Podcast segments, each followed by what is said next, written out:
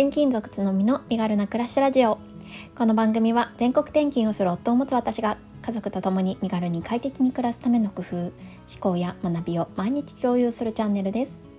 2歳4歳の子育てワーママライフ読んだ本のことなど34歳なりのままお伝えします。おはようございます。こんにちは。こんばんは。つとみです。4月9日日曜日です。皆様いかがお過ごしでしょうか？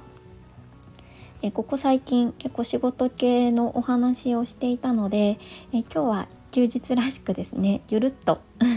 最近考えていることの雑談会にさせていただきたいなと思っています。なんかね特に あの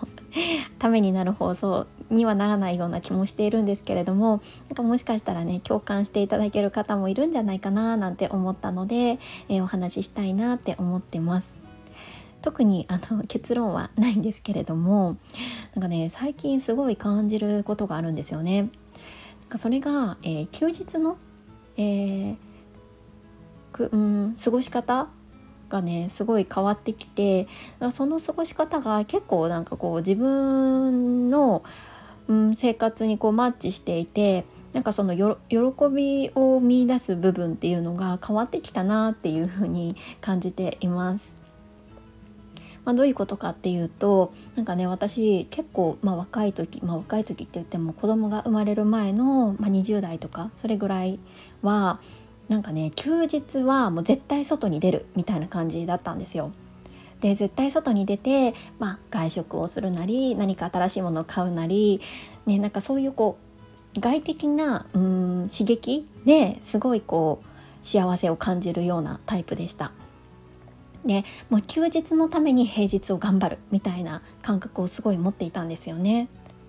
だからなんかこういわゆるもう花金とかももうすごい嬉しくって まあなんかで金曜日にねあのお酒を飲んだりとか、ね、あのしていてでもう土曜日とかの朝はもうゆっくりねもう、まあ、昼過ぎまでは寝ることはなかったんですけど、まあ、9時とか8時とかそれぐらい結構ゆっくり起きるみたいなところにすごいあの喜びを感じていてで起きた後はまあ外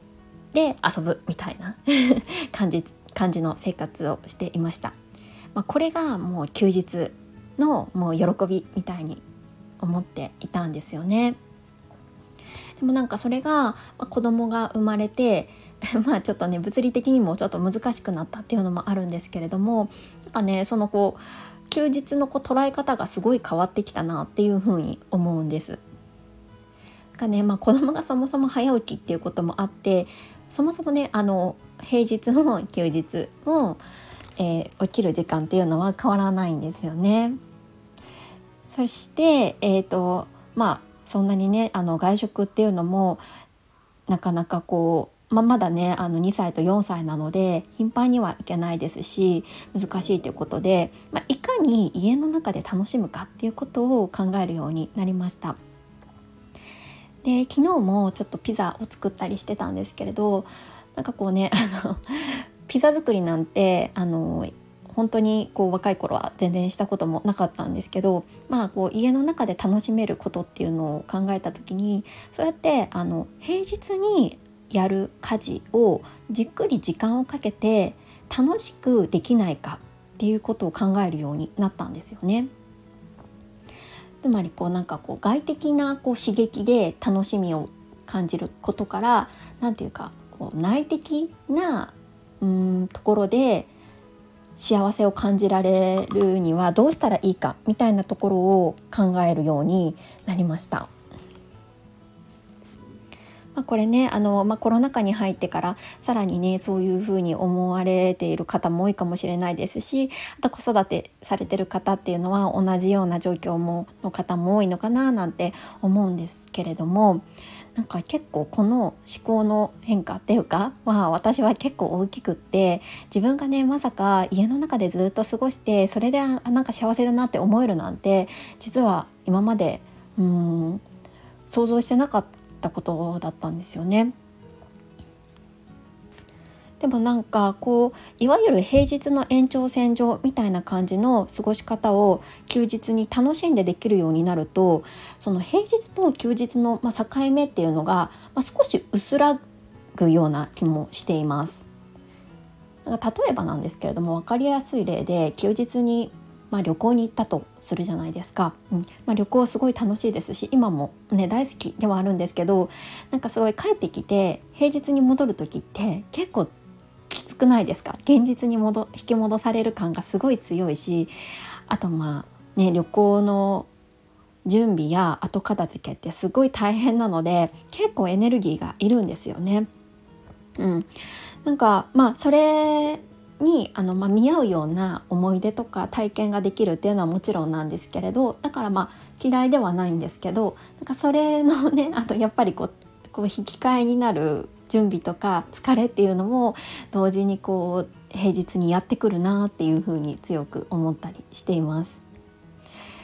でちょっと話を戻すと、えー、休日が平日の延長線で過ごせるようになるとなんかね平日も楽になるんですよね。うん、もちろん、まあ、働かないといけないので時間的拘束っていうのはかかるんですけれど例えばね朝起きる時間がいつも同じだったらそんなにねこうあ月曜日だから火曜日だから早く起きなきゃみたいな感覚もあんまりなくなりますしそうするとねあの精神的にも なんかだいぶ負担が減るなーなんて思ったりしています。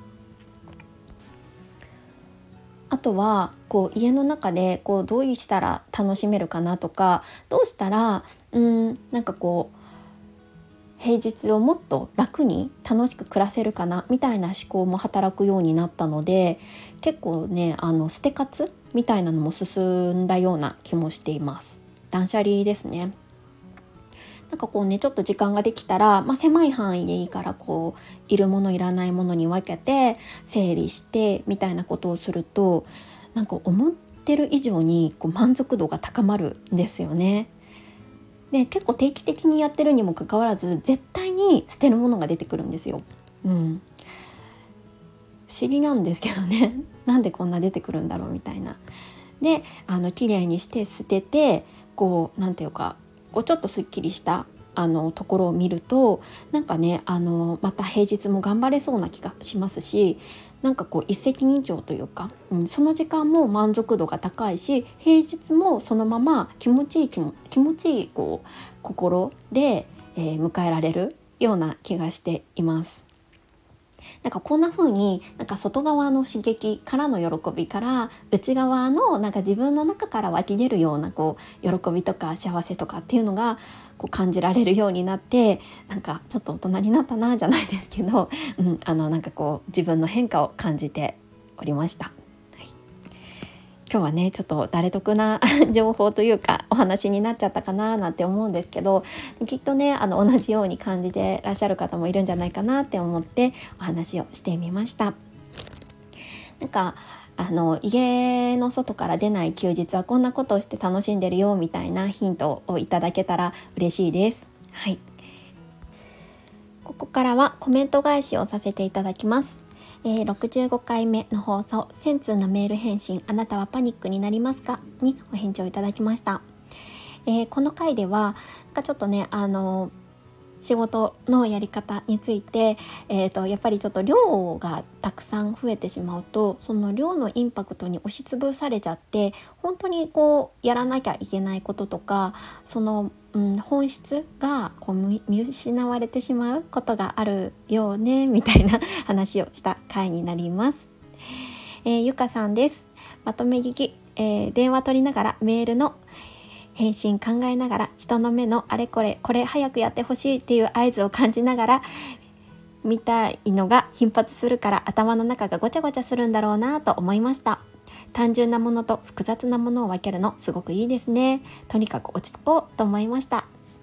とコメントいただいてます。ありがとうございます。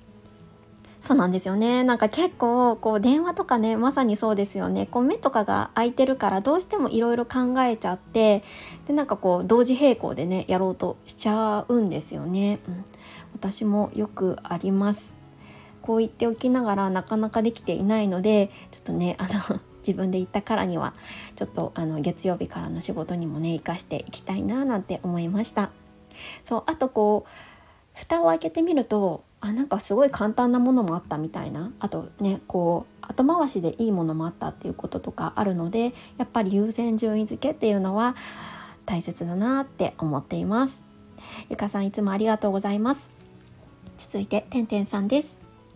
つのみさん自分のルールや仕組みを整えておいて周りの人や情報に振り回されないっていうのが大切ですよね。すごく共感です。ありがとうございます。そうそうそうなんですよね。やっぱりこう周りと一緒に働いてるとどうしてもそういうこう、まあ、指示とかいろいろなまあ意見とかが入ってきてしまうので、まあ、それもねあの受け入れつつでもやっぱりこう自分でこう考えた仕組みっていうのを、まあ、守っていくっていうのは本当に大切なことだなって思っています。てんてんさんいつもありがとうございます。え続いて前回の放送一定期間内に抱えられる仕事はどれくらいに、えー、コメントをいただいております。えー、この放送ではその前々回65回目の放送にちょっと続いてですねやっぱり期限っていうのもすごい重要な要素になってきてその期限に無理があるのであればその量自体あその仕事量とか、えー、期限っていうのを見直した方がいいですよねっていう話をした回になります。ゆかさんです。つのみさんおはようございます。働く環境を変えるがずしんと届きました。ないものねだりかもしれないけどもっと子供たちと一緒にいたいなと思います。パラレルキャリアを歩んでいられる方とか副業をやってる方自分の裁量権が時間の裁量権が自分にある方をすごく羨ましく思うけど羨ましいで終わりたくないなと思いました。かといって自分に何ができるんだろうかと毎日足踏み中です。最先端な働き方をしているつのみさんが羨ましいです。ということでコメントいただきました。ありがとうございます。でももうゆかさんもねこういう風にあのスタンド FM で発信をされてるからきっともう一歩は踏み出されていますよねきっと。このね私もそうなんですけれども、まあ、ラジオ放送したからって言ってね何かにこうねすぐこう変わるかどうかっていうのはもちろんわからないんですけれどもきっとこういう一歩を踏み出されてるっていうことは人働く環境を変えることにもいつかつながっていくんじゃないかななんて個人的には思っていたりします。と私はゆかさんの放送ですごい毎日あのすごい楽しみにしてるんですけどあの聞いていて本当にあのたくさん勉強になることもありますしあとうん勇気づけられることもあるのでゆかさんのねあの言葉がすごく、うん、響いている方っていうのは私以外にもたくさんいると思ってます。だからねあのきっと何かにつながるんじゃないかなって思っています。ね、これからも楽しみにしてるのでよろしくお願いします。はい、えー、本日は以上になります。えー、残りの日曜日、楽しい一日をお過ごしください。それではまた明日。